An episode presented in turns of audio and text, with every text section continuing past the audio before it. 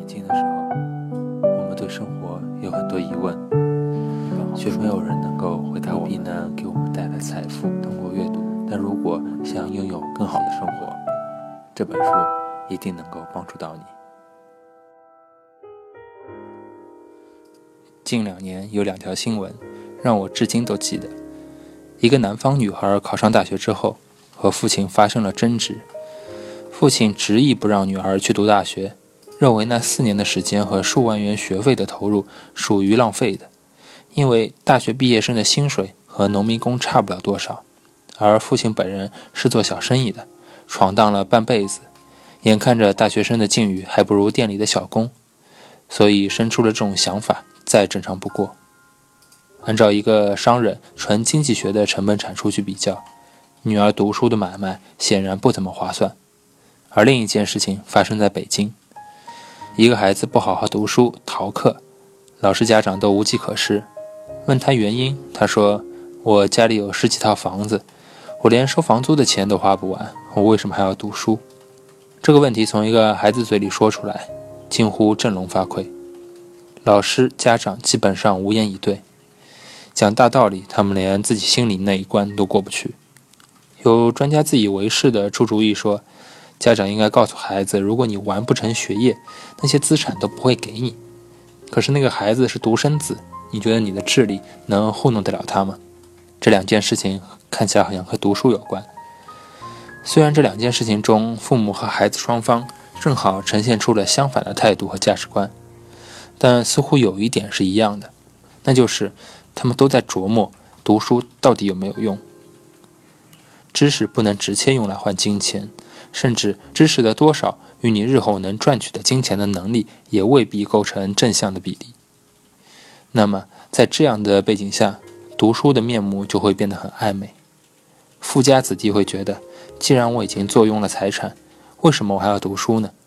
而穷人家的父母看来，既然读了书未必也能改变命运，那我为什么要亏欠当下，以换得一个完全不确定的未来呢？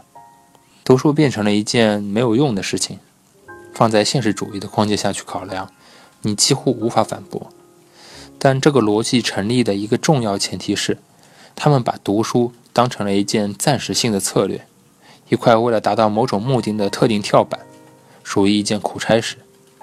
所以说，如果已经能够享受到财富了，或者没有办法证明自己现在的苦能够带来体面的未来，那这两种情况下，读书的这份苦，又有谁愿意担下来呢？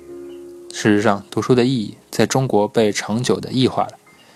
说远一点，它接续了传统科举所带来的病灶；而说近一点，它和中国当下残酷的竞争现实相关。但读书本身的意义肯定不是那么狭隘。读书不是一件用后即抛的过渡性行为，它原本应该是一种能为人提久长久的乐趣的行为，而且还伴随着可以为人提供现实困境的解决方案的方法。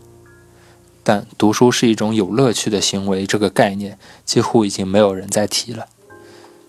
读书是一个宽泛而不是很准确的概念，它可以被划分成几种：一个是系统的学校教育，还有就是为了某些直接而实用的目的进行的阶段性学习，比如像考一个资格证或者驾照之类的；还有一种就是无明确目的的自主性阅读。中国的学校教育。因为死记硬背的应试体系一直被人诟病，但是它的问题很大。但系统性教育不仅仅是为了应试和进阶，更重要的是对人的思维习惯和行为方式进行系统性的规范，而这一点却很少有人注意到。这就是为什么你接触到受过高等教育的人和中途辍学的人，给人的感受是有本质上的区别的。他在应试的目的之外，也给人建立了一种学习的方法，这对于日后我们获得新知识是极其有用的。应试教育系统最大的问题，其实不是死记硬背，而是在这个过程当中，从根基上面彻底摧毁了人们对阅读的兴趣。不得不说，长期以来本来应该鼓励人们热爱读书的学校体系，实际上做了一件与自己的初衷背道而驰的事情。他们。一直在反对读书，他们先是把应试需要的阅读和背诵的教材等同于读书的全部含义，以此而使得所有的青少年在原本应该对阅读保持好奇的年龄段，产生了一种对读书的最深的抵触。这几乎是中国人讨厌阅读、厌恶阅读，或者把阅读这件事情彻底妖魔化理解的根源之一。青少年在学校期间。任何出自于自主兴趣的阅读，都变成了一种偷偷摸摸的地下行为，必须通过鬼鬼祟祟的方式才能得逞。他们没有被学校授予任何合法性。阅读在一个人的价值观形成以及好奇心最旺盛的阶段，被捏造成了两种对立体：一种是极其枯燥但必须完成的应试教育，另一种则赋予了妖魔色彩。必须以极度坚韧的反侦查能力才能读到的课外读物，更何况“课外读物”这个短语本身又带有强烈的荒诞和歧视色彩，这也从根本上破坏了人们对读书这个行为的一切正向的理解。真正意义上的读书，不是为了应试或者解决某个迫在眉睫的问题，而是为了某种更长远的思想训练，或者是出于兴趣而进行的阅读。但这种所谓的无目的阅读，已经沦为了读书有用论和无用论双方夸张地表达自己观点，乃至于互相攻陷的凭借。这些作为知识分子的人，每天都在嚷嚷着应该读无用之书，而那些坚信实用主义的普通人则开始反攻，声称读无用之书是酸腐的。在这样一个如此现实的社会中，倡导无用是多么可笑！大多数中国人还是急功近利的。他们希望每一本书都是教材，可以帮你快速的致富、快速的减肥、快速的找到对象。他们把书看作一种寻找捷径或者旁门左道的途径。如果没有这个功能，那你读这本书的行为就非常的可笑。现在我们想想，是不是是时候该抛开所有的成见，来聊一聊根本性的问题了？读书本身是为了乐趣的，为什么再也没有人提及这一点呢？它后来衍生出来的意义、价值和有用性，还有无用性，都是一些心怀不同目的的人故意挤压读书乐趣这件事情的。本质上来讲，读书和打麻将、唱歌、喝啤酒、撸串是一样的事情，并没有高下之分。之所以它被讨厌，是因为长期以来它一直被赋予了过多不该承载的意义，它被描述成了一种高雅的、显示格调的姿态，所以读书令人望而生畏，不足为奇了。不止一次，有人看到我在读书，就会评论说：“你看看这小伙子多爱学习。”啊！”刚开始我很惊讶，其实我明明在贪玩，但在他们看来，我却在苦修。他们永远不会去说一个打麻将的人爱学习，所以在民间的语境当中，读书早已经和乐趣彻底的撕裂了。它始终与悬梁刺股这种诡异的情景相联系在一起。变成了一种古怪的、不合时宜的自讨苦吃的行为。除了最基本、除了最本质的获得乐趣之外，读书还有个有趣的功能，那就是它可以让你拥有多重虚拟的人生。我们的一生不过几十年，去过几个地方，与为数不多的人熟悉熟悉。如果没有剧烈的改变，基本上只能过一种生活，终身从事差不多的一种类型的职业。但读书可以让你经历无数种体验。你可以作为侦探进入一个案件，也可以作为一个探险者进入一个雨林。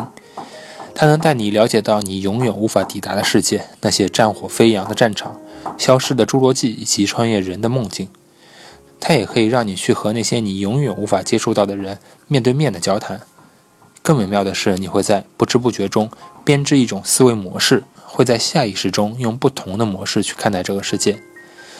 这种能力会让你比那些不读书的人活得更舒服、更通透，让你可以在该投入时保持执着，该清醒时保持超然。你可以享受这种更美妙的生活，也可以更清醒地面对你所面临的苦难和遭遇。阅读是通过文字在头脑中自动翻译成画面的一个过程，这本身是一种极好的智力训练。